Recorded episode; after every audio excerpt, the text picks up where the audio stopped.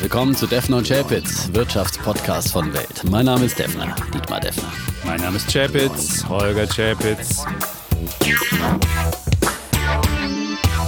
Episode 73, lieber Defner. Und mm. wir sind zurück aus ja, Paris. Wir vom, waren in Paris. Genau, vom Welt European Summit, so hieß diese wunderbare Veranstaltung, zu der die Welt, also die Zeitung geladen hatte, hochrangige Vertreter aus Politik und mhm. Wirtschaft. Und das Schöne an dieser Veranstaltung ist ja, dass man da mal wirklich Politiker und Wirtschaftslenker aufeinandertreffen und nicht übereinander reden, sondern miteinander reden. Und das war wirklich spannende Diskussion. Erfolgreiches Format, das es in Berlin schon gibt als Weltwirtschaftsgipfel immer Anfang des Jahres und jetzt erstmals international. Ich durfte auch kurzfristig dann noch dabei sein, weil man gesagt dabei sein. Ja, weil der Chapitz da ist, da muss doch der Defner auch genau. mit und deswegen bin ich auch noch mit Fernsehteam angereist und wir haben da ein paar Aufnahmen, ein paar Interviews gemacht am Rande und ähm, auch so ein bisschen die Gäste mit der Kamera begleitet und so weiter. War ganz spannend und ja. Äh, für mich war es das erste Mal in Paris. Das war für mich dann natürlich auch äh, privat nochmal eine Bereicherung und ich bin ja am Dienstag sehr spät erst abends angereist, weil ich noch die Börse am Abend hatte, bin um 23 Uhr gelandet und da habe ich zu meinem Kameramann gesagt, habe ich gesagt,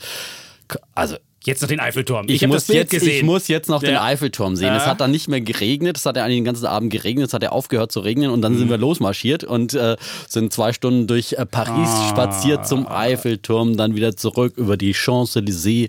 Amini, oh Amini, il y a tout ce que vous voulez. Champs-Élysées. Eine, eine wirklich schöne Stadt. der Chapitz fährt ja nächste Woche in den Urlaub ah. mit der Familie nochmal nach Paris. Also ah, Paris ist wirklich eine wunderbare Stadt, aber Stadt. schon sehr dysfunktional, wenn ich es mal nenne. Jetzt komme ich als Bär oh, wieder um die Ecke. Er, wieder, er muss er wieder also, Wasser weiß, in den guten französischen Wein nee, schütten. Ja. ich mein, wenn du dann nachmittags zur Rush Hour mit der U-Bahn ja, fahren willst, da kommst du echt nicht in die U-Bahn rein. Das ist Willkommen in der Großstadt. Ja? Aber das ist völlig, völlig übertrieben. Ja, London, wenn du mal die Preise Tokio, siehst. Und es wird langsam, ich würde sagen, unsere Kollegin hat geschrieben, einen Artikel Kollaps einer Weltstadt. Und das ist mittlerweile zu sehen. Wir haben 12 Millionen Einwohner mhm. im Großraum Paris, über eine Million in den letzten 20 Jahren dazugekommen. Und die Stadt kann das wirklich nicht so ertragen, wenn man das sieht. Und wenn man auch die Wohnungspreise sieht, 10.000 Euro bezahlst du für den Quadratmeterpreis.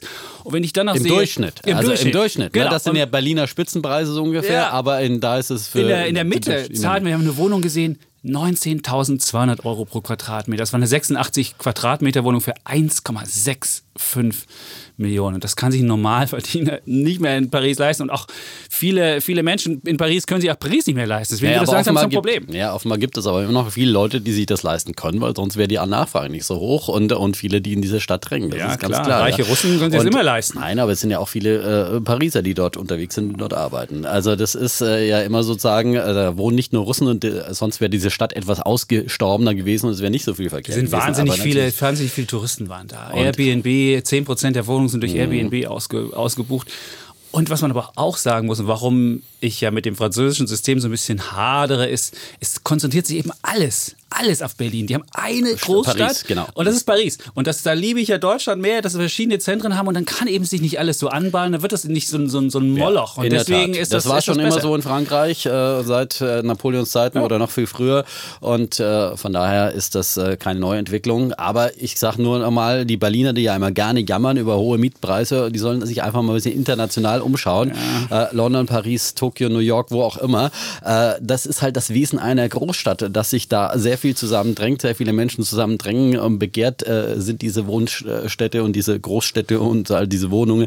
Und äh, deswegen ist da eine hohe Nachfrage. Genau, und der Defner ruft euch einfach entgegen. Get used to it. Ihr müsst ja. es einfach hinnehmen. Ja, ja ich meine, man kann auch in die Uckermark ziehen, wenn es einem zu voll ist. Herr Chapitz, bitteschön. Ich Aber er muss jetzt wieder Urlaub in Paris machen. Ja, ja. Kommt und er wieder zurück und jammert. Ja, also ich meine, mach halt mal Urlaub auf dem Land, dann kommst du mal ein bisschen runter. Wir ja. haben auch eine Wohnung bei so Airbnb gemietet und wir werden genau diesen, diesen, diesen, diesem Kollaps ein wenig noch mehr Vorschub leisten. Ja. Naja, wenn es der Markt ja Aber gibt, das, das System Frankreich, das war ja auch ein großes Thema auf dem äh, Welt European Summit damit. Genau. Und darüber wollen wir heute diskutieren. Darüber ob wir alle Französisch werden müssen. Wir hatten die Diskussion Nein, schon mal mit nicht alle Französisch werden, aber wir müssen ob alle Europäer französischer werden, ja? werden muss. Darüber werden wir diskutieren. Dann haben wir wieder unsere Rubriken. Bulle genau, und Bär. Bulle und Bär. Und äh, ich war ja kürzlich eben auf dem Land in Franken, habe ich ja schon erzählt. Ne? Ja, wir und haben den Zeitungsausschnitt ja bei gesehen. der Fränkischen Landeszeitung. Ja? Diesmal jetzt am Wochenende war der Artikel in der Zeitung. Also deswegen an dieser Stelle ganz herzlich willkommen. Auf Fränkisch sage ich jetzt mal. Ja? Hallo in Franken, herzlich willkommen. Meinst, alle Leser der Fränkischen bekommen? Tageszeitung. Äh, schön, dass ihr dabei seid hier beim Podcast. Äh, Podcast heißt nämlich auf Fränkisch Podcast. So, ich würde mich da mal verabschieden, Herr Deffner, aber dass wir alle seine drei neuen Zuhörer begrüßen. Äh, auf nein, landestypische die, die, die, die FLZ ist wirklich, meine Eltern wurden mannigfaltig angesprochen auf diesen Artikel, weil das ist eine Zeitung, die wird noch gelesen. Der Sohn hat es ja. sowas gebracht. Der hat es geschafft. Das der hat man jetzt gesehen. Er hat es in die FLZ oh. geschafft. Also ich meine, Ritterschlag, es ist sowas wie, wenn du den Echo fürs Lebenswerk kriegst oder sowas oder die goldene Kamera. Ja? Wenn du in so? der FLZ stehst, dann hast du es geschafft okay. Bei uns im Also der hat es ja. geschafft. Wenn es mal in Berlin genau. nicht mehr klappt, geht er genau. zurück auf den Leizenhof. Da, da, da, kann ich alles machen. Westmittelfranken kann ich jetzt alles werden. So. Ja, kannst du, Bürgermeister, doch Bürgermeister. Der perfekte Bluff. Du kannst immer den Zeitungsartikel mit dir rumtragen in so einer Mappe. Du kannst die Mappe mitnehmen und kannst immer den Zeitungsartikel hochhängen. Guck mal, ich hab's geschafft und verkaufst dann den Leuten irgendwie Lebensversicherung oder irgendwas. Das ist wunderbar. Defner, deine Zukunft ist gesichert durch diesen Artikel. Ich verkaufe natürlich keine Lebensversicherungen. Ne? Nur Dinge, von denen wir überzeugt sind. Ja? So. Den einen oder anderen ETF-Sparplan könnte man mal empfehlen.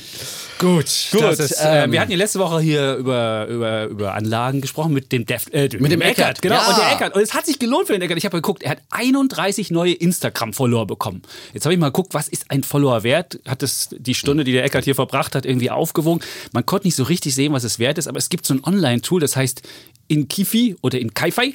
Und da kann man gucken, was ein Tweet oder ein, ein, mhm. ein, ein Post wert ist. Und soll ich dir was sagen? Jeder Insta-Post von mir ist 7,05 Euro wert und von dir, Defner, nur 6,88. Insofern. Die Qualität zählt. Ja. Letztendlich.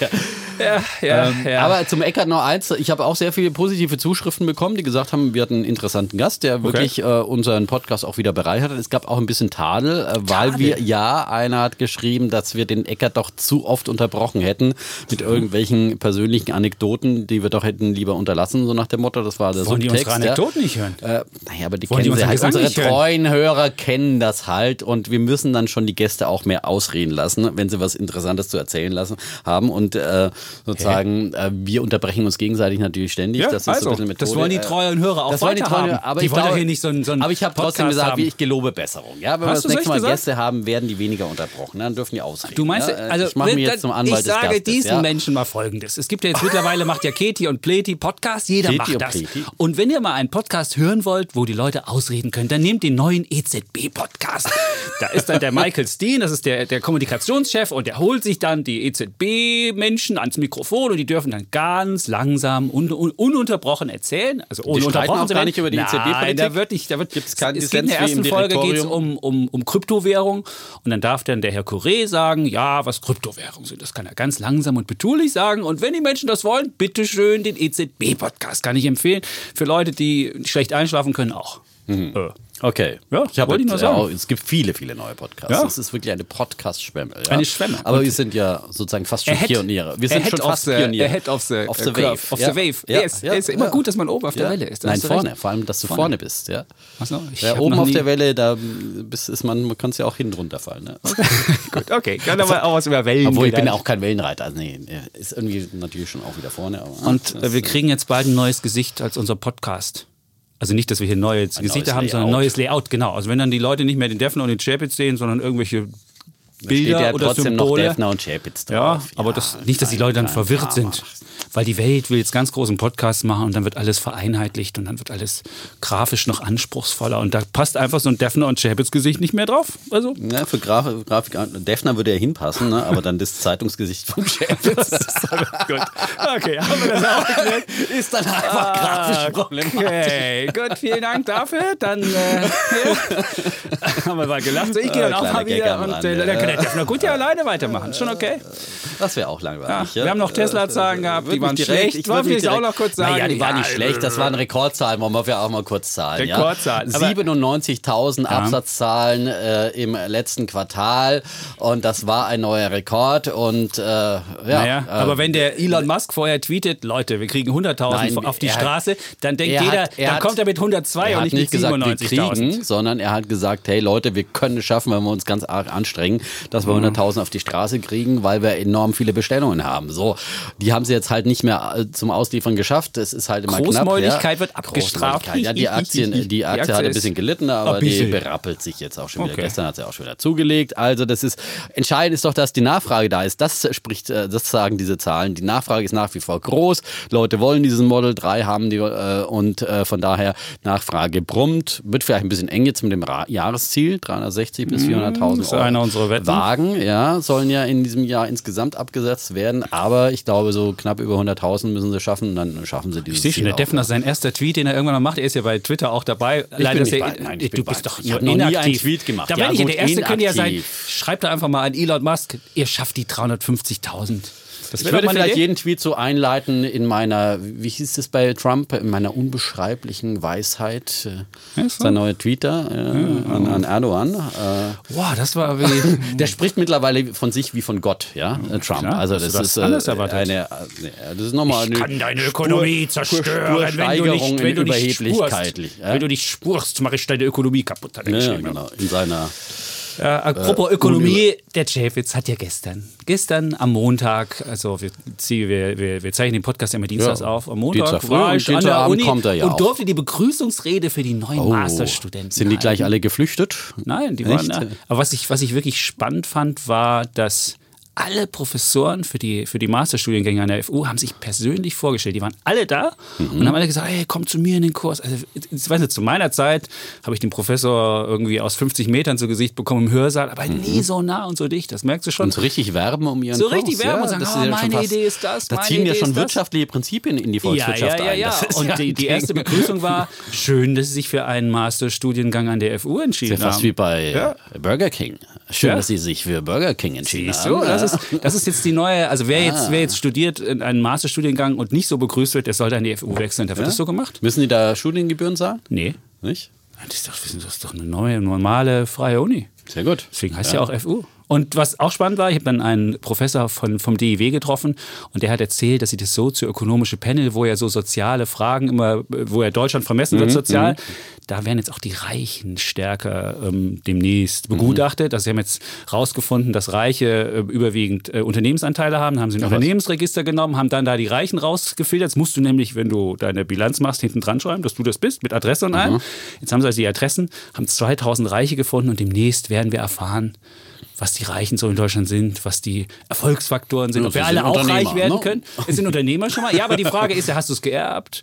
Hast du einen bestimmten Studiengang gemacht? Oder bist du so wie der Defner einfach Studienabbrecher? Oder bist du irgendwas? Und dann weißt du, am Ende wissen wir, was die Millionärsformel ist. Und äh, das werden wir spätestens ähm, nächstes Jahr im Frühjahr erfahren, wenn das DEW dann Und was hast du denn den Studenten mit auf den Weg gegeben ich in deiner Begrüßungsrede? Das Volkswirtschaftslehre, das ist die große Disziplin, die man jetzt lernen muss, um die Welt zu verändern, weil alle großen Probleme, ob Klimawandel, ob Armut, ob was auch immer, kannst du mit diesen Werkzeugen ähm, managen und kannst du die Welt verändern. Und jetzt gerade, wo vieles im Fluss ist, so wie beim Journalismus, ist es so, dass du dann mithelfen kannst, deine Ideen einzubringen und deinen ordnungspolitischen Rahmen zu setzen und einfach die Welt eine andere zu machen. Und wann hast du das schon mal die Chance? Du musst halt nur die Chance ergreifen. Und mhm. so wie im Journalismus, hadern bringt nichts. Wir haben immer wieder neue Medien, neue Konkurrenz, neue Technologien. Wenn wir hadern, würden, würden wir nicht hier sitzen, sondern würden irgendwie so, äh, oh, würde nicht laufen, mhm. sondern wir müssen halt einfach optimistisch in die Zukunft schauen. Optimistisch! Das nehmen, das nehmen was der es gibt. Und, äh, endlich! Nein, er ist angekommen nicht, in der optimistischen nicht, Weltsicht. Ich, bin, ich war ja schon immer ein pessimistischer Optimist genau. oder ein optimistischer ja. Pessimist ja, oder genau. irgendwie sowas zwischendrin. Ich bin halt nur nicht so einer wie so ein Lemming, der losläuft und sagt, immer gut, alles gut, muss ich mich nicht Aber kümmern. du hängst halt ein Fähnchen in den Wind. Jetzt Nein, also sind wir überhaupt optimistische. Und das habe ich denen gesagt und äh, die gucken mich mit ganz großen Augen an und als es dann danach so ein, so ein Treffen gab, hat keiner der Studierenden mal einen Professor angesprochen, hat die Chance ergriffen. Habe gesagt, hey, vernetzt euch, sprecht die Leute an, nervt die Professoren, macht was draus. Und dann waren sie aber alle so ein bisschen, hm, blieben unter sich und ich dachte mir so, hm, entweder hat meine Rede nicht resoniert, was auch immer. Übrigens, die Lemminge zeichnen sich vor allem durch gemeinsame Panik aus, ja? Dass sie gemeinsam vor allem flüchten vom aber, Feind. Gut, ja? aber geflüchtet äh, sind sie jetzt, jetzt geflüchtet sind, die, sind sie nicht. Äh, wenn Herden äh, dann äh, meistens äh, sozusagen einen Herdentrieb entwickeln, dann ist es immer die, der Fluchtreflex, der ja? Und weniger der optimistische Reflex, ja? Also, Jetzt haben wir noch eine Wette. Die wollten wir auch noch machen. Ach so, Wette haben wir auch noch. Ja, ja genau. wir, wir, wir haben heute zu unserem Thema keine Wette, ja, weil das ist ja wieder so eine große politische, übergeordnete Wette, die sich nur in ganz langen Zyklen dann äh, groß realisiert. Und, und das ist ja auch nicht, wir wissen ja auch nicht ja, so richtig. Es wird nicht in Reihenform, wird es weder Dietmars Modell geben, noch wird es meine Vorstellung geben. Auf jeden Fall nicht geben. bis zum Jahresende, weil die, sozusagen der Wettzeitraum, äh, der noch verbleibt, ist jetzt langsam knapp. Aber meine Wette ist folgende. Bei WeWork, das ist ja diese wunderbare Coworking Space Anbieter. Ja, den du rechtzeitig angezählt den hast, rechtzeitig immer wieder sagen. Und, und es ja, ist wirklich... Also. Ja, da hatten ja einige Mitarbeiter sich schon als Millionäre gewähnt. Wenn die nämlich an den Markt gegangen wären, dann hätten, wären die, viele wären Millionäre geworden. Und was ist stattdessen geworden? Die haben das IPO, also den Börsengang, abgesagt und die Mitarbeiter werden jetzt entlassen. Also wenn jemand denkt, ihm geht's schlecht, der muss sich nur mal die WeWork-Menschen angucken, die wirklich eben noch dachten, Millionäre zu werden und äh, einen Monat später keinen Job mehr haben. Und meine Wette wäre, dass WeWork bis zum Jahresende irgendwie so eine Art Insolvenz oder Umstrukturierung ankündigt und damit ja, was sich, eine sich, Art. Nein, nein, nein, du musst, du musst, du musst dich halt von Wette muss schon genau halt, definiert Du musst dich halt von diesem Adam Newmans, äh, äh, äh, der, der Firmenchef, der wie Gott über die Welt äh, ging, da musst du dich irgendwie von trennen von seinen Ideen und von seinen Sachen. vor dem Fall, da das gilt dann auch für Herrn Trump genau. hoffentlich irgendwann mal. Und ja. da brauchst du halt eine Art Insolvenz und da würde ich wetten, bis zum Jahresende gibt es das. Also eine Insolvenz nach ja. Chapter 11, ja? Für ich weiß nicht, ob Chapter 11, was jetzt für ein Chapter nein, da gibt. Aber ich meine, die, klassische äh, Insolvenz, aber des Gesamtkonzerns, ne? Da möchte ich mal Wert drauf legen, ne? WeWork, das ja. WeWork als Gesamtkonzern ja, nicht, dass irgendwie äh, Projekt insolvent geht, ja? Platz oder weil, Projekt X, genau, weil das, das, das Interessante bei WeWork ist ja, dass sie eben diese einzelnen Immobilien mehr oder weniger in, in einzelne Zweckgesellschaften ja. haben, die dann auch pleite gehen können, wenn sozusagen da die Mieteinnahmen nicht mehr äh, funktionieren, aber deswegen reißt es dann nicht den ganzen Konzern mit nach genau. unten. Und es gibt ja jetzt auch schon wieder äh, Berichte darüber, dass Softbank, die sich natürlich verzockt haben und äh, der Softbank-Chef hat sich jetzt gestern da auch sehr demütig gezeugt. Oh, demütig. Äh, sehr demütig, ja. Muss man sagen. Äh, muss man sagen, das war Der ein Flop. Und du hast es, ist ja eine, eine unserer Wetten, ja. die verliere ich sicherlich, die, weil Softbank natürlich damit in die Tiefe gerissen wurde und Chapitz hat es rechtzeitig vorausgesagt. Bei unserem Live-Podcast ja? haben wir es gestritten. Und da sagtest du noch, oh, get your guide und dies und das. Und Moment, get your guide. ja, da hieß es, da du musst jetzt nicht wieder. Ja, aber ich meine, bloß weil WeWork jetzt Probleme hat, hat nicht Get Your Guide Probleme. Nein, und haben nicht andere Startups. Get Your Guide.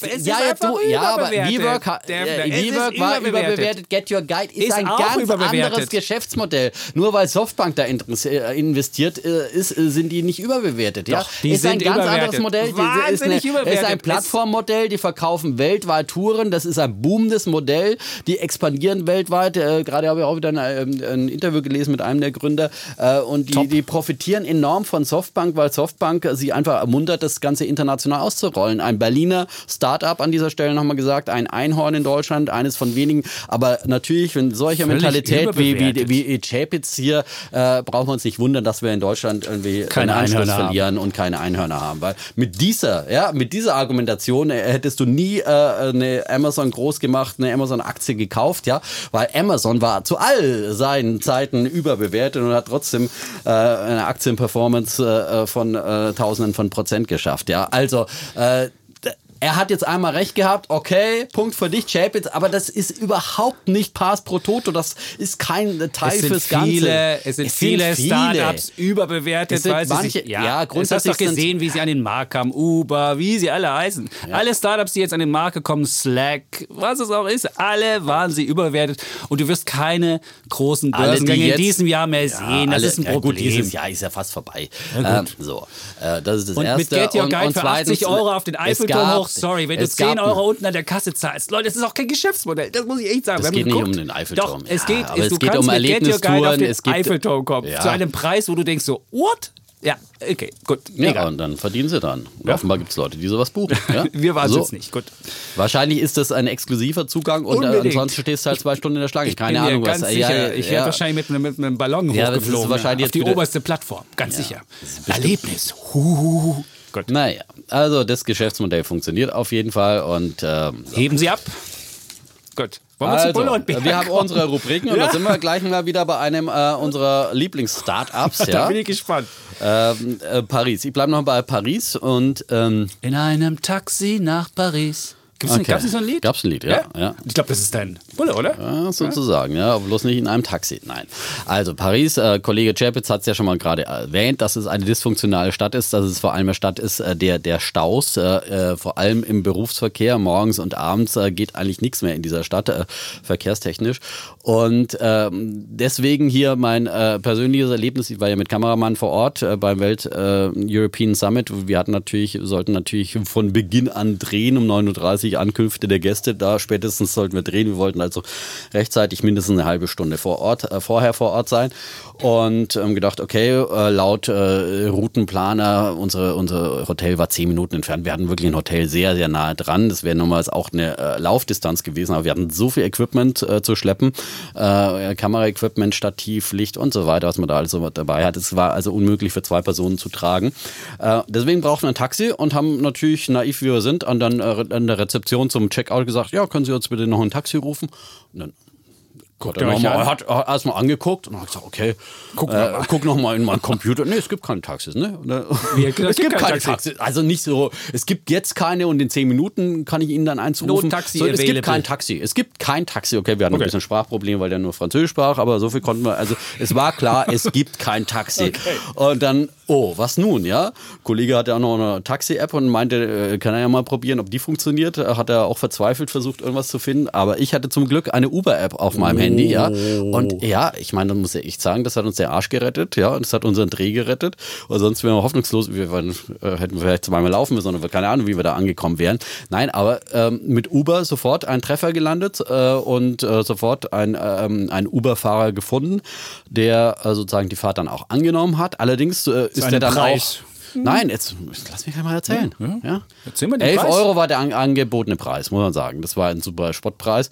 Und ähm, der wurde dann am Ende tatsächlich nochmal um den Faktor 1,6 oder sowas oh. Äh, gesteigert aufgrund der, äh, aufgrund der, der äh, Fahrzeitlänge, weil wir dann wirklich fast auch äh, statt der 10 Minuten fast eine halbe Stunde gebraucht haben und der auch irgendwie zehn Minuten zu spät kam und so weiter. Also wir waren dann ein bisschen später dran, aber wir waren noch gerade noch rechtzeitig, um äh, sozusagen die Ankünfte der prominenten Gäste zu drehen. Hat alles nur super geklappt und der stand natürlich auch im Stau und dafür war dann dieser Aufschlag von 1,6 äh, äh, Faktor 1,6 äh, absolut gerechtfertigt, weil da ging gar nichts mehr. In einem normalen Taxi mit, mit Taxameter gefahren wärst, da wäre das da vor sich hingerattert. Es hat mich ehrlich gesagt überrascht, äh, dass es diesen äh, Zeitfaktor gibt. Ich bin bisher in Berlin immer davon ausgegangen, dass du den Preis Preis, den du angezeigt bekommst, mhm. dann auch definitiv, egal unter welchen Umständen garantiert bekommst, habe nochmal nachgelesen, aber es gibt, also es gibt diese Festpreise bei Uber und es ist auch in unterschiedlichen Städten unterschiedlich, wie es gehandhabt wird. Ähm, aber wenn die Fahrt dann eben deutlich länger dauert, äh, wegen äußerer Einflüsse, dann gibt es da nochmal einen Aufschlag sozusagen. In den AGBs steht und, das ganz hinten ähm, drin oder was? Und ja, steht hier ne, auch, wie werden Fahrpreise berechnet, kann man okay. nachschauen bei Uber.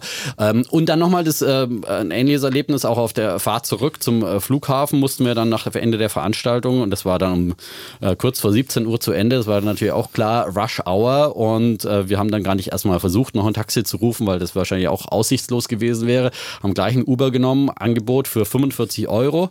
Ähm, in die Stadt vom Flughafen gibt es Festpreise für Taxis, kostet 55 Euro. Der äh, Flughafen Charles de Gaulle ist ja weit außerhalb. Und, äh, Teil, ja, weit, 20 ja, Kilometer. Ja, aber schon ein ganz schönes Stück. Ja. Und 20. musste Stück auf der Wenn Autobahn München fahren. Bist, das ist weit. Ja, Charles de Gaulle. Ja, München ist auch nicht recht viel weiter dann. Was? Äh, aber äh, 20 Kilometer ist schon ein Stück, also kein Vergleich mit sozusagen unserem Berliner Tegel, ja, der so handlich erreichbar ist. Auf jeden Fall äh, dieses Uber-Groove, ein super äh, tolles Auto, Mercedes, äh, Astrein, sau saubere äh, äh, C-Klasse äh, und ähm, super sauber, super gepflegt, super neu. Und netter Fahrer und so weiter. Und Gepäck alles verstaut. Und dann sind wir tatsächlich ein, dreiviertel Stunden unterwegs gewesen in dieser Fahrt, die ursprünglich ursprünglich äh, irgendwie eine halbe Stunde hätte mhm. planmäßig dauern sollen. Dann gab es auch einen Aufschlag wieder äh, von äh, geplanten 45 äh, auf 66 Euro. Aber oh. das finde ich absolut akzeptabel, ehrlich gesagt. Wenn du da in Taxameter gesessen wärst, Taxi mit Taxameter, was nicht, das wäre ins Uferlose gegangen. hast du doch 55. Nein, der Festpreis gilt aber, glaube ich, nur äh, vom Flughafen in die Stadt und nicht so. andersrum. Ja? Mhm. Gut. Weil, also, und es war halt, es war äh, Rush Hour in Paris, Stau auf der Autobahn wegen eines Unfalls und so weiter und so fort. Es ging gar nichts mehr fort. Wir waren bloß froh, dass wir rechtzeitig, ja, zum Flughafen uns aufgemacht haben. Mhm. Nicht so last minute wieder. Hat Chapitz das Ich habe das auch gemacht. Ich habe das am nächsten macht, Tag ja. gemacht und ich hatte das Problem, dass ich gar nicht in die U-Bahn kam. Ich musste ja zum Gare du Nord mhm. fahren und dann mit der RER zum Flughafen und erstmal kam ich nicht in die U-Bahn. Dann irgendwann kam ich in die U-Bahn und dann war aber am Bahnhof fuhr kein Zug mehr. Dann ging ich irgendwo hin, fragte, fährt der mal wieder? Und dann sagten die, oh, ich würde lieber an ihrer Stelle ein Taxi nehmen. Und dann bin ich, irgendwie habe ich mich rausgefunden mhm. aus dem Bahnhof, was schwierig war. Ich habe aber ein Taxi gefunden und ich bin mit Taxameter dann hingefahren. Der fuhr wie so ein Henker irgendwie über Standstreifen, über irgendwas, weil natürlich auch Stau mhm, war. Mhm. Und ich habe es in 40 Minuten geschafft und habe bezahlt 52 Euro. Naja, für ja. 40 Minuten und jetzt äh, rechne ja. mal, wenn das also mehr als doppelt so lang gewesen ich wäre. Ich habe auf meiner App geguckt und bei Uber, wo sie ja so ein dynamisches Pricing hatten, wäre ich für 80 Euro nur hingekommen. Da merkte mhm. ich, mh, irgendwas mit Uber. Boah, naja, aber das dynamische Taxi, Pricing, ja. das dynamische Pricing ist gang und gäbe. Das ist ja. auch fair, dass man mehr oder weniger vorher dann den Preis angezeigt bekommt, einen fairen Preis äh, und nicht äh, sozusagen nachträglich. Also finde ich ein bisschen problematisch, dieses nachträgliche Bepreisen. In dem Fall fand ich es absolut fair wir wir haben schon gesagt, oh Gott, der arme Kerl muss jetzt hier für 45 Euro uns zum Flughafen fahren, der kriegt auf jeden so Fall lange den Defner dickes drin. Das ist der arme Kerl, ja. no, no, no, der war nicht so wie die Berliner Taxifahrer. Ich war, hatte neulich dann auch wieder das Vergnügen. Wir waren in Frankfurt auch noch, aber ja? das erzähle ich mal ein andermal. Ja? Bei der EZB an der Börse mit unseren Volontären, da bin ich äh, zum Flug, äh, zum Bahnhof im Taxi gefahren. Hatte wie mit allen Volontären? So wenig Volontäre oder habt ihr ein Großraumtaxi genommen? Nein, wir haben ich. uns am Bahnhof getroffen, natürlich. Ja, du mit dem Taxi und die anderen mussten mit der BVG die sind vorfahren. teilweise auch, ja, jeder wie er reist, an wie er möchte. Ja. Äh, auf jeden Fall hat mich dieser Taxifahrer dann wieder zugetextet über irgendwie äh, neoliberales Wirtschaftssystem, was alles so furchtbar ist, von Anfang an. Ja? Wie gut, dass wir ja, darüber diskutieren, ja, Defner. Du willst das ja abschaffen mich heute. Dieser, ja, und natürlich ging es dann im dritten Satz gegen Uber, diese Kriminellen von Uber, ba, ba, ba, ba, ba. Diese Taxifahrer in Deutschland, sie nerven mit ihrer Uber-Debatte, die sie jedem reinpressen wollen. Ein Taxifahrer ist ein Dienstleister, der einfach mal ruhig sein soll, wenn er einen durch die Gegend chauffiert, ja, und nicht ungefragt ähm, seine politische Meinung erzählen will. Und schon gar kein Uber-Bashing. Sie sollen einfach mal sich durch Service auszeichnen. Neulich hat wieder einer, ein, ein Kollege gepostet hier, er ist neulich in eine E-Klasse Taxi, ein super neues Auto eingestiegen. Ja, was passiert? Keine Kreditkartenzahlung wird akzeptiert. Ich meine, die Taxifahrer sind sowas von gestern und wundern sich, dass sie von Uber überholt werden. Ja, Guten Morgen, liebe Taxifahrer in Berlin und einfach mal ein bisschen mehr auf Wert auf Servicequalität. Deswegen geht mein Bulle der Woche übrigens an, an Uber. Uber. Ja, ja. Hat er nochmal die Kurve gekriegt. Ja. Schon, der, der explodiert hier gleich. das war ja lauter als beim Sozialismus, den du hier irgendwie anstimmst. Aber heute bist du Heute wirst du für Sozialismus stimmen. Ich bin nicht, Was, ich bin nicht für Sozialismus. Das ist doch Blödsinn. Doch, das Französische, Französische nennt, ja, das System doch, nennt man Etatismus. Und das ist, das ist nichts ich anderes Ich sage dir, wofür ich bin, bin und ich dann gespannt. kannst du dagegen diskutieren okay. und nicht irgendwie mir unterstellen. Du bist für Sozialismus. du bist hier der Sozialist, ja? Wer will die ganzen? so gut. Dann komme ich mal zu meinem Bären der Woche, weil du jetzt so einen Bullen hattest und hier schon so lautstark ja. gerade das gemacht hast. Mein Bär der Woche ist, geht an haben wir schon mal einen Bären vergeben, an General Electric, ähm, GE. Warum an GE? Mhm. Die haben die Pensionsansprüche ihrer Mitarbeiter, ihrer 20.000 Mitarbeiter mal eben gesenkt und den 100.000 Mitarbeitern, die schon in, äh, in der Rente sind, haben sie gesagt, ah, wisst ihr was, liebe Freunde, wollt ihr nicht lieber eine Einmalsumme haben, dann brauchen wir euch keine Rente mehr zu bezahlen. Und was ist der Hintergrund? Sie haben halt ein relativ hohes Pensionsdefizit in ihrer Bilanz. Das ist hoch, 22 Milliarden Dollar Betrug. Das ist ungedeckte Pensionsverpflichtung. Und von denen haben sie jetzt schon mal 8 Milliarden Dollar einfach so reduziert. Und was es zeigt, also GE ist jetzt ja kein, es ist natürlich ein Unternehmen, dem es nicht besonders gut geht in Amerika. Aber was mir das zeigt, ist, dass halt diese Rentenansprüche, die ganz viele Unternehmen haben, so eine Art tickende Zeitbombe sind. Und das zwei Sachen, die dafür äh, sprechen, ist einmal, die niedrigen Zinsen führen halt dazu, dass du die, das Geld, was angelegt ist, nicht mehr so verzinsen kannst. Und das zweite ist die Demografie. Wenn die Leute immer älter werden, hast du halt diesen doppelten Effekt. Einmal, du hast weniger Rendite und zum zweiten, du musst länger zahlen. Deswegen kommt ja auch dieses Angebot an die Pensionäre zu sagen, so, ach Leute, nimmt mal eine Einmalsumme, dann muss ich nicht äh, für euch bis ans Lebensende ähm, zahlen müssen. Und diese beiden Sachen führen halt dazu, dass viele Unternehmen jetzt in die Bredouille kommen und dass wir jetzt so eine Art tickende ähm, tickende Zeitbombe als äh, Pensionsverpflichtung haben. Und ich habe dann einfach mal geguckt, wie ist es in Amerika? Da gibt es von den ähm, großen Unternehmen sind ungefähr 560 Milliarden Dollar sind ungedeckt. Und da könnte jetzt auch demnächst was passieren. GE 22 Milliarden war der größte, Boeing 15, ExxonMobil 12 Milliarden, Lockheed Martin 12, General Motors. Und das ist aber nicht nur in Amerika so, sondern in Deutschland ist es sogar noch viel größer. Wenn du da mal bei den DAX-Konzernen guckst, jetzt habe ich mal die Bilanzen äh, durchgeschaut und die müssen nämlich in den Bilanzen auch immer angeben, wie viele Pensionsverpflichtungen sie haben und wie viel davon ungedeckt sind. Und dann kommst du auf eine Summe von 12,2 Nee, äh, 120 Milliarden, 12, wie wäre es, wäre nix. Also 120 Milliarden unter den DAX-Konzernen, von den 30 DAX-Konzernen 120 Milliarden ungedeckte ähm, Pensionsverpflichtungen und Platz 1 ist Volkswagen mit 33 Milliarden, 33 Milliarden, Siemens Platz 2 mit 9, Allianz 8,8, dann Bayer 8,3, BASF 7,4, Daimler, Wirecard, Lufthansa. Und man sieht halt daran, dass alle, die jetzt sich auf eine betriebliche Altersvorsorge freuen und die sagen, hey, ich kriege mal irgendwann später von meiner Firma X oder Y, die sollten halt nicht so optimistisch sein und müssen sich mit dem begnügen, was möglicherweise dann kleiner wird. Weil viele Unternehmen jetzt sehen, das können sie nicht mehr decken und viele Aktionäre sagen, hey Freunde, das kann nicht sein, dass eure Mitarbeiter das kriegen, das wollen wir kriegen. Und das ist eine Art Umverteilung von Mitarbeitern zu Aktionären, jetzt auch bei GE.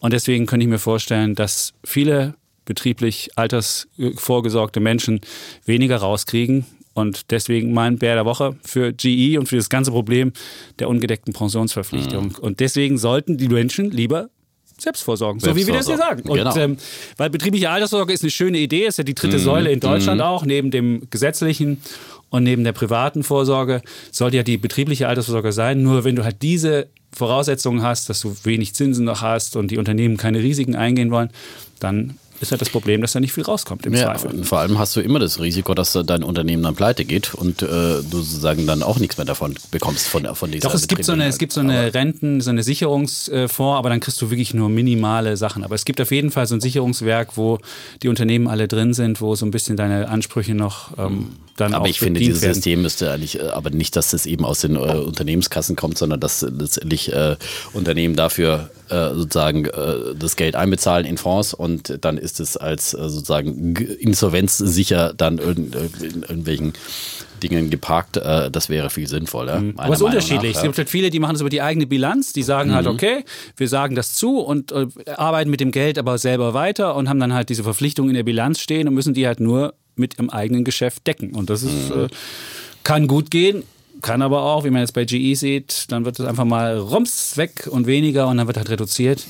Und deswegen, ja, Pensionsverpflichtung mhm. ist ein Riesenthema, finde ich, und so eine, so eine tickende ähm, Zeitbombe in den Bilanzen. In diesem Zusammenhang auch noch mein Bär der Woche, nämlich äh, für die deutschen Sparer, äh, oh. die mal wieder auch sich nicht für ihre Altersvorsorge zum Beispiel interessieren und falsch ihr Geld anlegen. Äh, Gab es jetzt eine neue Umfrage. Zwei von drei Deutschen rechnen mit gleichbleibend niedrigen Zinsen in den kommenden Jahren. Jeder fünfte geht sogar davon aus, dass die Zinsen noch weiter sinken werden. Das ist das Ergebnis von einer Studie von Forsa im Auftrag von Union Investment. Soweit, so gut. Also es gibt eine gewisse Einsicht Ansicht. Äh, ja. äh, in dem Punkt, äh, das predigen wir auch immer wieder, auch wenn wir in der Bewertung uns unterschiedlicher Ansicht, äh, unterschiedlicher Ansicht sind. Aber äh, dieser Fakt, der spricht sich langsam rum bei den Deutschen. Aber die Krux ist, die meisten wissen es, aber sie sind einfach nicht bereit, äh, sich äh, auf diese veränderte Bedingungen und auf dieses Niedrigzinsumfeld einzustellen. Beinahe jeder Zweite ähm, hat demnach aktuell keine Lust, sozusagen heißt es hier, nach alternativen Anlagen Ausschau zu halten. Das ist also diese äh, berühmte deutsche Mentalität, dass man sich nicht für seine Geldanlagen interessiert und einfach keine Lust hat, wortwörtlich äh, sich äh, zu verändern und keine Lust hat, sich auf verändernde Wetterverhältnisse einzustellen. Ähm, auf der anderen Seite haben die Deutschen schon mal ein bisschen was gehört, offenbar von Geldanlagen und von Möglichkeiten, die es gibt. Vier von fünf Befragten, die halten zum Beispiel eine eigene Immobilie für eine gute Geldanlage. Mehr als jeder zweite findet das Edelmetall Gold interessant. Interessant, also mhm. jeder zweite, mehr als jeder zweite. Ja. Für Aktien immerhin äh, sprechen sich 47 Prozent aus. Ähm, aber da sagen die Befrager auch, da gibt es in der öffentlichen Wahrnehmung dann offenbar Hürden. Die Studienautoren meinen, dass äh, vor allem diejenigen Aktien oder Fonds als sinnvolle Anlage erachten, die hier bereits Geld investiert haben. Also, aber trotzdem, es gibt natürlich längst keine 47 Prozent Aktionäre in Deutschland, muss man ja auch sagen, nur, nur 10 Prozent. Also von daher wäre da doch durchaus eine Erkenntnis da, aber 41 Prozent der Befragten, die sagen, sie wollen erst einmal abwarten, statt ihr Ersparte so schnell wie möglich in lukrative Anlagen Anlagen umzuschichten. Also, mal wieder abwarten. Seit Jahren warten die Deutschen in diesem Niedrigzinsumfeld ab und vernichten ihr Geld, äh, denn äh, die Realzinsen sind negativ, die Inflation ist stärker als die Zinsen, die man bekommt, die mickrigen. Und deswegen wird Jahr für Jahr, Monat für Monat, Woche für Woche, Tag für Tag Geld vernichtet. Das muss man jetzt einfach nochmal da, klar so sagen. Ja. ja? Den, äh, den wir Deutschen. Uns, wir sagen es jede Woche und unsere Podcast-Hörer tun es ja. Aber auch einfach mal bitte weiter sagen. Macht das mal auch zur Diskussion am Familientisch oder bei euren Freunden. Ähm, gerade junge Leute haben ja die Chance, jetzt hier diesem Niedrigzinsumfeld nochmal zu entkommen. Und gerade auf langfristige Anlagen ist es so entscheidend, dass man rentierliche Anlagen hat, dass man einen Zins bekommt. Und denn nur dann funktioniert anfängt. der Zinseszinseffekt und all die Geschichten. Ja. Und die Deutschen sind so doof und äh, regen sich dann immer über die EZB auf und über die Niedrigzinsen und alles. Und ja, anstatt dass sie einfach mal aus dieser Einsicht äh, einen Handeln machen. Ähm, denn nur wer handelt, äh, der kann äh, sozusagen auch gewinnen und nur wer anlegt, äh, der kann einfach auch wirklich einer drohenden Altersarmut oder was auch immer äh, da auf uns zukommt, entgehen. Denn die Renten sind wirklich knapp und äh, neulich gab es in der Bildzeitung auch mal wieder so ähm, einen Artikel, wo sie unterschiedliche Leute einfach mit dem Rentenbescheid äh, konfrontiert haben und da guckten die offenbar zum ersten Mal drauf, was da so an äh, prognostizierter Rente draufsteht. Oh, oh Gott, ist das wenig, ja? Das kriegst du also, aber jedes Jahr geschickt. Das kriegst du ja immer geschickt, jedes aber das Jahr. ist ja so typisch deutsch, ne? Auch man, es wird einfach abgeheftet, man will sich damit, ne, die Rente oh. ist ja oh. irgendwann am St. Nimmerleinstag und dann, wenn es kommt, dann wird geschrien nach Vater Staat, der muss sich dann wieder kümmern und oh Gott, Niedrigrenten und so weiter, Altersarmut, ja, lieber Staat, kümmere dich. Selbst ah. vorsorgen, selbst kümmern, das ist die Devise, die wir hier predigen und äh, gerade ihr jungen Leute da draußen, ihr habt die Chance, äh, damit auch noch ein ordentliches Vermögen aufzubauen, also rechtzeitig anfangen. Wir empfehlen ja immer ETF-Sparpläne mit Indexfonds, das ist als Basisanlage nicht verkehrt. MSCI All Countries World ist unsere Empfehlung für den Einstieg und dann kann man dann drumherum natürlich auch noch ein schönes Depot. Schön. Ja. Mein, das muss man sagen, das ist dein Bär der Woche bei der Deutschen. Das war mein Bär der Woche. Der ja, das ist ganz außer Atem, ja? Dietmar. Das ist, ja, das mehr ist, als äh, beim Taxifahrer. Ja, mehr als beim Taxifahrer. Der kriegt einen Dauerbären von mir. Aber der Deutsche Spar hat auch schon viele Bären bekommen. Nur jeder mhm. weiß ja selbst, Erkenntnis heißt nicht Umsetzung. Umsetzung ist immer das Schwerste. Ja, also die Erkenntnis, ich bin zu schwer, zu das, genau. zu jenes. Das ist immer einfach. Aber die lange sagen, Bank ist des Teufels liebstes Möbelstück. Oh, sehr schön. Aber das Schöne ist ja, anders als beim, wenn man Fitness macht oder wenn man schlank bleiben will, beim ETF-Sparplan, den macht man ja einmal und dann ist man, hat man ja eigentlich genau, dann hat man Hof. Ruhe. Ja. Also es ist nicht so, man dass man jeden Tag wieder an den Törtchen vorbeirennen muss. Es sind, ein paar, es sind ein paar Schritte, die man, ja. Äh, die Schwelle Aber muss man wenn gehen. Wenn man das geschafft hat. Ein Konto bei einem Broker eröffnen, sich ja. einen ETF-Sparplan aussuchen und da gibt es ja unsere einschlägigen Folgen, ja. wo wir das immer wieder genau beschreiben und dann einfach diesen Sparplan erstmal anlegen. Und dann oder du gehst anfangen. zum Robo-Advisor, musst du nicht mal das machen. Oder du, du gehst zu deinem Bankberater und lässt dir einen aktiven Fonds verkaufen, wegen mir auch einen Mischfonds, aber Hauptsache irgendwas machen.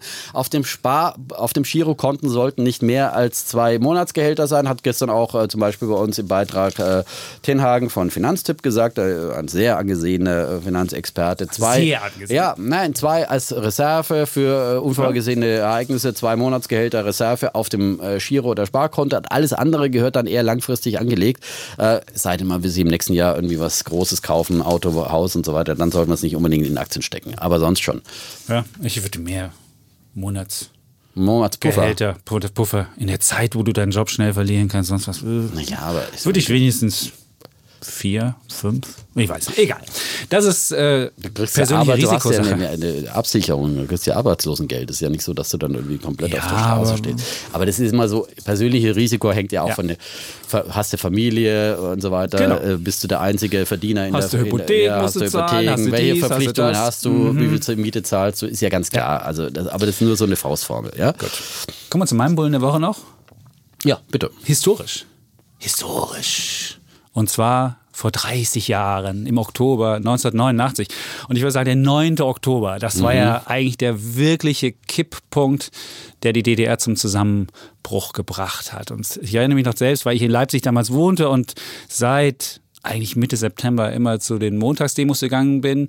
Und das endete dann meistens so, also wer in Leipzig kennt vielleicht den Ring, da, man ging immer los von der Nikolaikirche, dann ging es auf den Ring raus und dann demonstrierte man einmal rum und dann waren im September immer relativ viele Polizisten. Es gab dann so ein bisschen bürgerkriegsähnliche Zustände, Knüppel und was. Und dann gab es diesen 7. Oktober, das war ja der Republikfeiertag der DDR, da wurde ja noch in Berlin groß gefeiert, da gab es auch Demonstrationen und da gab es auch nochmal Zusammenstöße und dann kam es halt zu diesem 9. Oktober. Oktober. Und diesem 9. Oktober war es so, ich weiß noch, als ich dann nachmittags ähm, von der Arbeit kam, äh, waren halt in, in, den Seitenstraßen, sahst du überall schon so bewaffnete Organe, so Robo, wie heißt nicht, Robo oder wie die Autos hießen, mit wirklich, mit wirklich NVA auch drin. Und du wusstest, da kann was ganz Schlimmes jetzt passieren. Und dann war der 9. Oktober und das ging dann wieder los, die Demonstration, und keiner wollte so als erster losrennen, weil jeder weiß ja, wenn du dann losrennst und dann schießt jemand, dann bist du, wenn es gut läuft, vielleicht noch der Märtyrer, aber eigentlich hast, bist du, das ist halt blöd. Und dann irgendwann ging halt die Masse, war so ein Druck, dass dann die Masse losschob und man ging dann so langsam los am Ring lang. Als man dann ein paar Meter den Ring lang gelaufen war und immer weiter und irgendwann merkte man, da passiert nichts. Und man merkte, die Staatsgewalt hatte kapituliert vor diesen Massen und hatte gesehen, ey, das, kann, das können wir nicht mehr stoppen.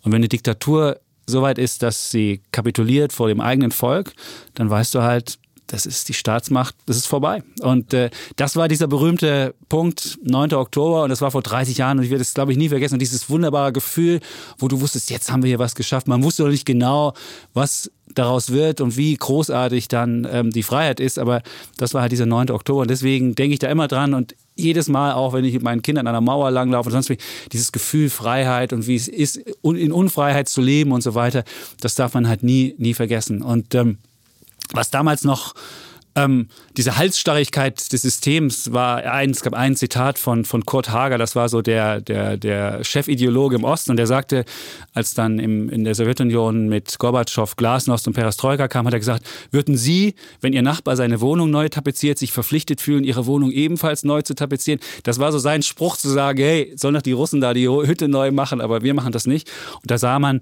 wie halsstarrig und wie, wie, wie, ähm, ja, das System eigentlich auch realitätsfern war. Und deswegen sollten wir uns immer dran gewissern, dass es halt Freiheit ein großartiger Wert ist und auch immer wieder dran denken, was es für ein, für ein großer Wert ist. Und es mhm. nicht einfach so hinnehmen, sondern einfach sagen, ja. Und jetzt gibt es ja häufiger dieses, dieses Gegensatzpaar, dieses Spannungsfeld, Freiheit, Sicherheit, was will man haben? Will man lieber Sicherheit oder lieber Freiheit? Das ist kein, das, beides bedingt sich irgendwie miteinander. Und man kann nicht sagen, ich will jetzt mehr Sicherheit und weniger Freiheit. Das funktioniert nicht. Und deswegen sage ich, mein Bulle der Woche, Freiheit ist ein so wunderbarer Wert. Und wenn man im Osten gelebt hat, wie ich, 18 Jahre lang, dann äh, kann man das immer noch werten und die Leute, die jetzt jünger sind und das gar nicht mitgekriegt haben, wie eine Mauer ist und sich fragen, hey, was ist denn das? Denen sollte man das auch immer wieder mitgeben, dass mhm. Freiheit halt wirklich was Wunderbares ist und dass man nicht vorschnell irgendwelchen Verführern hinterherlaufen soll, die, die sagen, ach, die Ideologie oder die Ideologie, sondern dass man einfach frei ist und frei sein Leben gestaltet, sich nicht irgendwie auf den Staat verlässt oder auf irgendjemand anders verlässt, sondern einfach Sachen selbst in die Hand nimmt, auch finanzielle Freiheit, die wir immer predigen, also alles äh, das nutzt, was man hat. Freiheit kann auch schwierig sein und kann auch äh, kompliziert hat auch sein. was mit Eigenverantwortung zu tun. Genau, ne? und das also. ist auch für viele schwer, die sagen, ich muss jetzt selbst für mein Leben sorgen und muss selbst überlegen, was ich mache. Da ist es vielleicht schöner, wenn mir jemand was vorgibt, aber ey, genießt die Freiheit und deswegen mein Bulle der Woche, Freiheit. Ein ja. toller Bulle der Woche und natürlich, äh, da sind wir uns absolut einig und äh, höchsten Respekt äh, und äh, ja, toll, wie du es erzählt hast, äh, damals dabei zu sein, als Geschichte geschrieben ja. wurde in, in, diesem unserem Land und äh, Respekt hier irgendwie da auf die Straße zu gehen, wenn wirklich ja, sozusagen das eigene Leben in Gefahr ist, das ist schon nochmal eine andere Qualität, als einfach nur sozusagen am Freitag auf eine Schülerdemo zu gehen, das stimmt, wo man sich ja, wohlbehütet so Massen, fühlt und so weiter. War, die Wahrscheinlichkeit war, war, gering, aber trotzdem, ich meine, es hätte, hätte einfach anders ausgehen können. Genau, ja. und das war auch, stand auch spitz auf Knopf. Mhm. Aber irgendwie haben die dann gesehen, wenn so viele Leute hier loslaufen, dann ähm, und irgendwann gab es dann den Stadtfunk und dann sagten sie, hey, keine Gewalt. Und dann merkte man, hey, wir haben es geschafft. Und das mhm. war so ein wunderbares Gefühl. Man ging nach Hause und wusste, jetzt ist die Wende geschafft. Dann gab es so ein paar Ruckeleien, aber schon ein paar Monate später, nee, Wochen später war ja dann schon äh, klar, wohin die Reise geht. Und ähm, ja. Ja, und dieses Gefühl darf man nie vergessen. Nein. Das dürfen wir in Deutschland nie vergessen, wie das war. Und so viele unserer Hörer sind eben nach dem Mauerfall erst geboren oder können sich daran auf jeden Fall nicht mehr erinnern. Und deswegen immer wieder mal sich nochmal so alte Filme, alte Dokumentationen anschauen, wie das damals war, diese wirtschaftliche Unfreiheit. Gerade in Zeiten, wo hier in Berlin wieder versucht wird, der Sozialismus einzuführen. Zum ja. Beispiel in der Wohnungspolitik von der Ex-SED-Funktionärin oder nicht SED-Funktionärin, aber sie war SED-Mitglied, die Bausenatorin Lomscher, ja, die hier die sozusagen äh, Enteignung der Wohnungspolitik und dergleichen äh, politische Instrumente vorbei, äh, vor, vorantreibt. Ja. Und wer in Berlin ist, sollte einfach immer an der Mauer einmal mhm. langlaufen. Und wenn der, wenn er Kinder hat und die nicht kapieren, was Freiheit ist, dann geht man an diesen Säulen vorbei und dann gibt es auch eine Säule, wo drin steht, wie viele Tote es gab. Und dann sehen die Kinder. Am Mauergedenkpark, Mauer in der Bernauer genau. Straße ist das. Wir wohnen ja beide um die Ecke ja. da. Und, und da sehen die Kinder, dass Leute vorbei. ihr Leben aufs Spiel gesetzt haben, um in die Freiheit zu kommen. Mhm. Und dann verstehen auch Kinder so ein bisschen, was es heißt, welcher Wert Freiheit hat, weil sie kennen das ja nicht anders und fragen sich, hey, warum jetzt? Und äh, bei uns zu Hause ist dann auch immer so, ich sage, euch gibt's, weil es die Mauer nicht mehr gibt, weil meine Frau aus dem Westen ist, ich aus dem Osten und äh, durch den Mauerfall hat das geklappt und ja. Freiheit. Freiheit ist, ist, die einzige, die zählt, ja. hat Marius Müller-Westernhagen gesungen. Singen? Ja. mal. Freiheit. Schön. Freiheit. Ist das einzige, das, das zählt. zählt. Ja. Alle, die von Freiheit träumen. So. Ja, okay. Kommen wir zum Thema. Kommen wir zu unserem Thema. Ja. Äh, wir haben heute die großen politischen Themen. Äh, nach der Freiheit und Einigkeit und Recht und Freiheit für Deutschland sozusagen. Äh, jetzt äh, eines unserer Dauerbrennpunktthemen ja. oder, oder Dauerbrenner-Themen, sage ich jetzt mal eher, ähm, in diesem Podcast. Wie bauen wir ein besseres Europa? Darüber diskutieren wir schon oft leidenschaftlich äh, in den verschiedenen Bereichen. Darüber wurde jetzt eben auch beim European, äh, beim Welt European, Summit. Summit. in Paris, von dem wir eingangs berichtet haben, äh, diskutiert zwischen Politikern und Wirtschaftsführern. Ähm, und äh, ja, es ging darum, wie bauen wir ein neues, ein besseres Europa? Wie können wir uns vor allem auch in diesem Europa äh, etablieren gegen die großen Blöcke, die immer mächtiger werden, Amerika und China und immer mehr ihre eigenen Interessen äh, in den Mittelpunkt stellen? Wie äh, finden wir da als Europa eine, eine, eine Rolle, unsere Rolle? Wie können wir da überhaupt überleben und unsere Stärken ausspielen. Und äh, da gab es äh, so ein paar äh, Ideen. Europa braucht mehr Kooperation und weniger Wettbewerb, zum Beispiel sagte Bruno Le Maire, der äh, Wirtschafts- und Finanzminister Frankreichs. Und äh, Carsten Spohr, der Lufthansa-Chef, hat sich in der Diskussion auch sehr eifrig immer wieder zu Wort gemeldet. Er hat gesagt, wir brauchen mehr Zentralisierung. Und ähm, äh, Thomas Bubal, der Chef von AXA, der ja Mitveranstalter war, sagt, äh, wir sollten uns konzentrieren auf unseren Bedarf, innovative Champions zu entwickeln in Bereichen, in denen wir Stärken haben. Also äh, ein, ein, paar Vorstellungen davon. Wir brauchen also mehr Einigkeit und eben äh, mehr Kooperation statt äh, Wettbewerb. Äh, das hat zum Beispiel auch der Daimler-Chef äh, Kelenius dann mit einem Beispiel untermauert, dass man bei Daimler jetzt immer mehr mit BMW zusammenarbeitet, dem einzigen Erzfeind sozusagen, war ja wie Deutschland und Frankreich, BMW und Daimler. Nein, aber jetzt verbündet man sich, weil man merkt, äh, die, die, neuen Herausforderungen, äh, die erfordern so viel Innovation und so viel äh, auch Investitionen so in Kohle, Forschung, genau. so viel, viel, Kohle vor allem, mhm. ja, dass man sich da zusammentut und beim digitalen Fahren zum Beispiel ähm, zusammen mit BMW forscht. Ein Beispiel dafür. Oder Lufthansa-Chef ähm, Spohr sagte ihm, er sei bemerkenswert für den Lufthansa-Chef. Er ist aus London angereist und eben nicht mit dem Flieger, sondern mit dem Zug und hat gesagt, es sind zwei Stunden mit dem Zug von London nach Paris gefahren und äh, sagte, das äh, ist halt ein Beispiel dafür, wie es funktioniert, wenn staatliche Investitionen auch funktionieren. Deswegen hat er mehr staatliche Investitionen in Infrastruktur gefordert und hat gesagt, gerade in Deutschland hätten wir da enormen Nachholbedarf, gerade im Zugnetz. Also er, er will nicht, er sagt, er will nicht von Nürnberg nach München fliegen, aber er muss es halt äh, tun.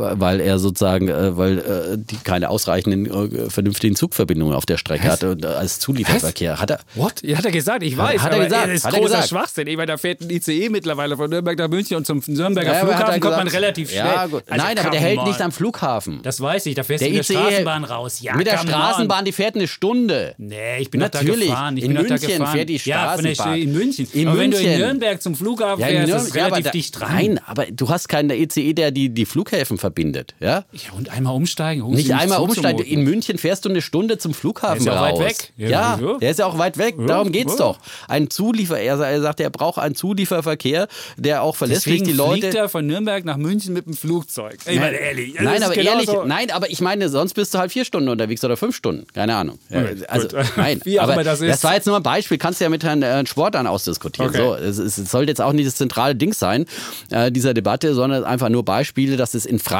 besser funktioniert. In Frankreich gibt es kaum Inlandsflüge, weil das TGV-Netz äh, viel anders ausgebaut ist. Äh, aber sie haben ganz anders. Sie haben damals Hochstrecken, äh, Hochgeschwindigkeitstrassen gebaut und nicht äh, die alten Bahnstrecken benutzt, wo der ICE dann doch wieder durch jede hoch. Stadt durchbummeln muss und eben nicht so schnell ist von, von, ja, halt von den großen Städte. Ballungszentren. Ja, mein Gott. Die haben auch große Städte und haben gut, viele Städte. Die, so, also die These, äh, die, die, die These war, wir brauchen mehr Kooperation statt Wettbewerb in Europa. Ja? Und mehr das Zentralisierung? Betrifft, wir brauchen mehr Zentralisierung und wir brauchen mehr Industriepolitik. Wir brauchen mehr staatlich gelenkte Politik, äh, damit wir Forschung staatlich und Innovation fördern, oh. weil, weil das eben auch China und die USA machen. Und wir müssen dafür mehr Geld ausgeben. Und Deutschland, das hat Bruder Lemaire auch nochmal gesagt, muss sich von seiner unseligen schwarzen Null verabschieden verabschieden und einfach mal finanzielle Spielräume nutzen, um in äh, Innovation, in Technik, in Digitales, ähm, in die Zukunft zu investieren, weil sonst verlieren wir in Europa den Anschluss an äh, USA und China. Denn beide machen uns das vor. Die USA verschulden sich massiv und pumpen das Geld über Steuersenkungen und andere Mittel in die Wirtschaft. China verschuldet sich massiv und treibt seinen den Ausbau seiner äh, Zukunftstechnologien voran. Äh, künstliche Intelligenz äh, und wir äh, in Deutschland, äh, wir geben drei Milliarden in fünf Jahren, glaube ich, dafür aus, eine lächerliche äh, Peanuts-Summe. Also äh, es muss viel geschehen in Europa und wir müssen letztendlich mehr zusammenrücken, wenn wir unsere Stärken ausspielen Gut. wollen. Ja, das, hast du jetzt das war der Tenor auf diesem Gipfel und das, ist der Tenor und das, hat mich natürlich Defner. bestätigt, alle, weil all diese Argumente habe ich ja schon über, immer im, im, Podcast immer wieder mal vorgebracht ah, und so. Habe ich gedacht, okay, das ist der Kapitalist. Ich meine, ehrlich, ich, du, du, hast jetzt ja, alle, ja, du hast ja. alle Erfolgsfaktoren des deutschen Modells jetzt angezählt. Eins der Erfolgsfaktoren ist Wettbewerb. Und wenn ich, wenn ich noch sehe, was Ludwig Erhard geschrieben hat, mm. das Wettbewerb ist eins der wichtigsten Sachen. Zentralisierung, das haben wir bewusst, haben wir uns nicht für ein zentrales System ausschließen. Dann Champions fürs Überleben im globalen Wettbewerb. Was ist das für eine, und staatlich gefördert. Dann ging es ja nicht nur darum, wir wollten auch noch Schulden, sollten wir auch noch machen. Auch das ist, wir waren eigentlich. Ja, das meinte ich mit der schwarzen Null. Ja. Freier Handel, da hörte man auch raus. Wir wir, wir könnten es auch so ein bisschen Europa äh, protektionistischer gestalten, damit wir unsere Pflänzchen erstmal wachsen lassen, sollten wir erstmal äh, irgendwie. Die Chinesen machen das, die Amerikaner das machen das. Und stabiles Geld war auch irgendwie in Frage gestellt. Es sind alles, es sind alles Sachen, die unser System, die uns als Deutschland groß gemacht haben. Und mir konnte jetzt keiner auch auf diesem Gipfel sagen, ähm, warum, das jetzt, äh, warum wir jetzt was Neues brauchen. Gut, dass Kapitalisten immer dafür sind, äh, dass sie Kartelle haben, weil sie dann höhere Preise, weil sie ihre Kunden kujonieren können und sonst Schmarrn. was. Natürlich hätte der Spur lieber, wenn es keine Ryanair und keine EasyJet gäbe, dann könnte er für seine Strecken mehr nehmen. Das verstehe ich sofort. Aber was jetzt auch die Politik auf diese Idee kommt, das verstehe ich überhaupt nicht. Wenn du mal Industriepolitik in Deutschland anguckst, haben wir ein Beispiel. Transrapid, da steigen sie, du, du weißt ja den Stoiber-Spruch, da steigen ja, sie haben sie ja nicht gemacht, haben ja, sie ja nicht gemacht. Hat auch nicht funktioniert, Nein. weil es einfach keine Kunden oder weil sie es einfach nicht, nicht richtig Nein, gemacht haben. Sie haben es halt nicht Staat, gemacht. Nein, sie haben diesen Transrapid nicht gebaut. Sie haben bloß, äh, Stoiber hatte damals diese Vision propagiert. Die Chinesen haben einen Transrapid. Ja, die, ja. Chinesen haben einen Transrapid ja, gebaut siehst, in Shanghai, mit dem bin ich schon mitgefahren. Ja? Da bist du in, glaube ich, zehn Minuten am Flughafen. Ja? gut. Und da bist, kannst du dann, das ist dann eben auch, wenn du ein Transrapid von Nürnberg nach München hättest, dann brauchst du keinen Flieger auf der Strecke. Warum ja? hast du es nicht gemacht? Weil es ihnen zu teuer war, weil sie gezaudert haben, weil sie diese Investition gescheut haben. Müsste man ja vielleicht Schulden machen. Aber so hätten wir den Transrapid Gut, unser Vorzeige Schneller, Blüte, schneller Brüter Kalka, noch so ein Ding. Da haben wir irgendein so Ding gebaut, das hat nie funktioniert. Also wenn der Staat sich aufschwingt, Innovation zu machen, hätten wir nie ein iPhone entdeckt. Das hätten wir nie entwickelt. Das, ein Bürokrat wird einfach kein iPhone entwickeln, weil ein Bürokrat einfach linear denkt und überhaupt nicht sich er vorstellen kann. Er soll es ja auch nicht entwickeln, aber der Staat kann, soll finanzielle äh, Ressourcen, kann, soll dies alles ja, unterstützen und flankieren. Natürlich, ja? Startup-Politik, ja. Alle Risiken, die ein Startup aufnimmt, soll es einfach äh, abgetan So, das Nicht nächste, jetzt sagen wir mal okay. die nächsten ja. Punkte noch bringen. Das nächste, Politik des Billiggeldes. Das war ja auch eine, eine Forderung. Nenne mir ein Land, nenne mir ein Land, das mit einer billigen Währung reich geworden ist. Es wird kein Land geben, das mit einer Abwertung seiner Währung langfristig erfolgreich geworden ist. Du kannst kurzfristig immer sehr erfolgreich sein. Langfristig wirst du kein Land finden. Das ist nicht Italien, die immer abgewertet haben. Das sind nicht andere Länder. Wir als Deutschland hatten immer eine starke D-Mark. Das hat uns stark gemacht. Das hat uns produktiver gemacht. Das war der Erfolg. Die Schweiz, ganz genau das gleiche Prinzip. Die starke Währung ist der Garant für Erfolg. Und jetzt zu kommen und zu sagen, oh, wir brauchen die EZB, die muss uns aber flankieren, bitteschön, und den Euro niedrig halten, damit wir weiter irgendwie Exporterfolge feiern können. Du siehst ja, wozu das geführt hat. Wir haben in den letzten Jahren wunderbar exportieren können. Wir hatten in Deutschland einen schönen Aufschwung. Die Autoindustrie, ja, musste, die Autoindustrie musste sich nicht ein bisschen umgewöhnen. Die konnten ihre Autos so verkaufen, weil sie einfach. liegt alles an der EZB-Politik. Was das die, das, die Dieselaffäre, die EZB ist schuld, an allem ist die Nein. EZB schuld. Dein einfaches Weltbild, immer Nein. nur ist die EZB schuld. Aber wenn die Währung unterbewertet ist, wenn die Währung Währung unterbewertet ja, ist. Deswegen haben die Deutschen eine Dieselaffäre gemacht, oder was? wenn die Währung unterbewertet ist, ist das nicht gut. Dann brauchst du nicht produktiv zu werden. Dann kannst du einfach so lala vor dich hingehen Ach, und so weiter. Dann das nächste. Warum will Trump eigentlich Zinssenkungen von der amerikanischen Notenbank und ja, keine weil er auch diese, weil, es ein, weil es ein Gimpel ist, der einfach kurzfristig Erfolge ja. haben will. Der will kurzfristig wiedergewählt werden. Dem ist es doch scheißegal, was nach seiner Wahl ist. Das ist, ein, das ist ein, gerade so ein Trump. Das ist ein Typ, ja, der will Lass kurzfristig uns nicht wieder eine EZB-Diskussion machen. Die haben wir schon hunderttausendmal geführt. Ich habe hab nur gesagt, äh, billiges Geld. Schulden machen. Auch das, ich kann überhaupt nicht verstehen, wie man Schulden machen irgendwie als Erfolgsfaktor machen kann. Das funktioniert so lange, wie die Zinsen niedriger sind als das Wachstum. Irgendwann wird es auch mal wieder anders sein. Und dann bist du in den Es geht um Schulden machen für Investitionen. Ja, aber der so. Politiker kann es doch nicht, das weißt du doch selbst. Die Politik Nein, kann nie mit halt Geld dann. umgehen. Ja, ja, natürlich, du wirst sagen, jetzt wissen sie es aber alle und jetzt werden sie es auch alle machen. Nein, das ist lass mich so einfach sagen, jetzt sag ich dann. Bist du jetzt fertig? Nee, ja? das nächste okay. ist, und das dritte ist, zu sagen, das chinesische ich hab, System. Ich, fünf Punkte gezählt. Das also. chinesische also. System, das chinesische System zu sagen, wir machen einfach Investitionen, Demokratie wird eingeschränkt, nur weil jetzt die Chinesen so ein Modell haben, wo du sagst, ah, Demokratie ist hinderlich für, für Investitionen. Soll das ich dann hat auch kein das Mensch gefordert, auf diesem Gipfel Demokratie du sagst, aber dieses chinesische Ach, System wurde. Das doch, ist doch ein was, Blödsinn. Der Geist, der da geatmet wurde, war teilweise, dass die Leute so guckten und sagten, Geist, oh, ich weiß nicht, welchen Geist. Der du hast vielleicht den Himbeergeist geatmet der, der, oder was? Der, der Chinamann, der das einfach so, so einfach Investitionen machen kann, der sich nicht drum kümmern muss, ob irgendwie jemand dagegen klagt oder sonst was. Das ist, das, das lieben natürlich die Leute, aber das ist wir gehen doch nicht unsere Demokratie auf, nur um irgendwie ja, das, war, das also, zu machen. Davon war doch überhaupt nicht die Rede, dass hier irgendjemand unsere Demokratie aufgeben muss. Also das ist doch ein Blödsinn. Ja, aber Demokratie so, ist schädlich. Wir wollen aber, keine,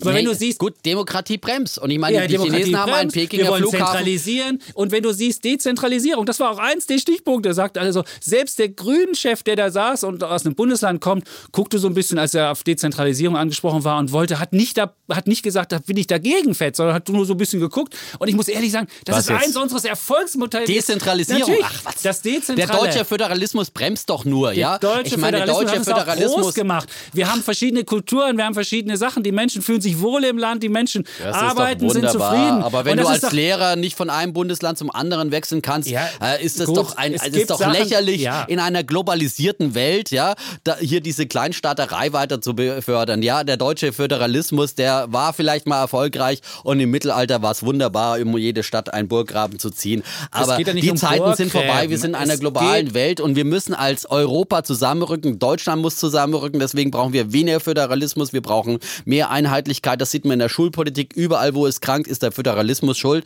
So äh, in, der, in der Umweltpolitik, die Umsetzung der Energiewende. Warum haben wir immer noch diese Trassen? Nicht all das, was auf der Strecke bleibt seit, seit Jahrzehnten, seit Jahren in Deutschland. Ja, daran ist der Föderalismus. Wir brauchen letztendlich natürlich. Das sind die Leute, die keinen Bock haben, dass sie eine große, dass sie irgendwelche äh, ja, auch, da langlaufen Ja, aber auch wollen. diese Streitereien zwischen Ländern, die unterschiedlichen Gesetzgebungen, die unterschiedlichen rechtlichen Handhabungen, das passt überhaupt nicht. Also wir brauchen letztendlich mehr Einheitlichkeit. Du nennst es Zentralisierung. Ich sage Einheitlichkeit, einheitliche Standards, einheitliche Gesetze, Gesetzgebung und, und äh, äh konzentrierte, äh, konzertierte Entscheidungen in Europa, vor allem im Hinblick auf die Forschung und auf die Innovation und auf Investitionen in die Zukunft. Wir brauchen mehr Investitionen in die Zukunft. Wie gesagt, die anderen China und USA machen es. Und äh, eins zum Thema äh, vor allem äh, die Industrie Champions hatten wir auch schon mal äh, diskutiert, äh, den Fall äh, Siemens und Alstom. Ja, ähm, sozusagen die Fusion wurde untersagt, aus wettbewerbsrechtlichen Gründen, wie der Herr Chapitz es hier Klar. feiert. Ja, ähm, der große Marktführer aus China, der kann sozusagen ungebremst expandieren, jetzt auch in Europa. Er hat sozusagen Foslo, den Lokomotivhersteller Foslo in Deutschland Gekauft, ja, und äh, tritt hier in, in Deutschland in den Markt ein, tritt in Europa in den Markt ein und macht zunehmend Siemens und Alstom äh, das Leben schwer. Da kann man drauf warten. Weltweit ist äh, sowieso CRC unangefochtener Marktführer und äh, mit 20 Milliarden äh, Umsatz in der Bahnindustrie äh, und Alstom hat nur 8 Milliarden, Siemens Mobility nur 7,9 Milliarden. Also selbst zusammen wären die nicht so groß wie der Weltmarktführer aus China und dann hat man diese Fusion Deutschland verboten. Jetzt wird bei Siemens äh, äh, schon mal ein bisschen laut darüber nachgedacht, nochmal wieder diese Fusion nochmal zu forcieren. Es wäre an der höchsten Zeit, dass wir solche europäischen Champions äh, schaffen. Ein Airbus für die Schiene und Airbus wurde immer wieder als Erfolgsmodell ja. bei diesem Gipfel und auch genannt. Während ja, des Gipfels kam die, kam die WTO mit der Strafe für naja, Airbus. aber Boeing kriegt einfach, auch eine Strafe. Ja, aber Airbus das bekommt ist, die größere Strafe. Ja, aber dieser, dieser Zollstreit Das ist Protektionismus. Das ist Protektionismus. Und Europa sich dann zu einigen, gerade wenn wir keine europäische Identität haben. Und dann sagen die Franzosen, bitteschön, sollen hier die Arbeitsplätze sein. Dann haben wir diesen Streit, es ist gelähmt. Ich möchte das, also das äh, Airbus-Prozedere, wo jeder immer geguckt, wo wird das zusammengeschraubt, wo wird der Flügel gemacht, wo schieben wir das hin und her. Das ist kein Modell, was unbedingt ein zukunftskräftig ist. Wenn wir vielleicht ein einheitliches Europa wären, eine einheitliche Idee haben und eine einheitliche Identität haben und nicht der eine sagt, bei mir sind aber drei Arbeitsplätze weniger und die Franzosen sind immer so, dass sie so ticken. Und dieses französische System ist Zentralisierung, aber bitte zu unseren Konditionen. Deswegen, da habe ich keinen Bock drauf und deswegen sage ich, lieber das System, was wir haben in Deutschland, was erfolgreich war, was, was gut funktioniert hat. Klar kann man auch in Deutschland mehr Investitionen machen, habe ich überhaupt nichts dagegen. Aber jetzt zu sagen, wir müssen irgendwie europäische Champions schmieden, die dann irgendwie versuchen, gegen China anzugehen, das wäre nicht mein Konzept. So. Ja, dann werden sie untergehen, unsere Champions. Und ich, ich äh, wage zu, das muss nicht immer staatlich gelenkt sein, sondern das kann äh, sozusagen staatlich flankiert sein. Das Ach, reicht flankiert. aus. Ja? Wunderbar. Okay, 59 Gut. Minuten sind vorbei. Wunderbare Gelegenheit, ja. diese Diskussion. Uh, to be ja, ja, continued. Continued. Wir werden ja. sie irgendwann fortsetzen, ganz sicher. Immer wieder zu unterschiedlichen Aspekten dieses so Themas. So sieht es aus. Ja, ansonsten schreiben Sie uns, äh, geben Sie uns gute Noten bei. Fünf Sterne gerne. am besten. Ja, Meine Mail schreiben irgendwann. Genau. Wirtschaftspodcast.welt.de genau. und ähm, ansonsten sagen, sagen, wir Tschüss und Ciao. Bleiben Bulle und Bär, Defner und Chapitz.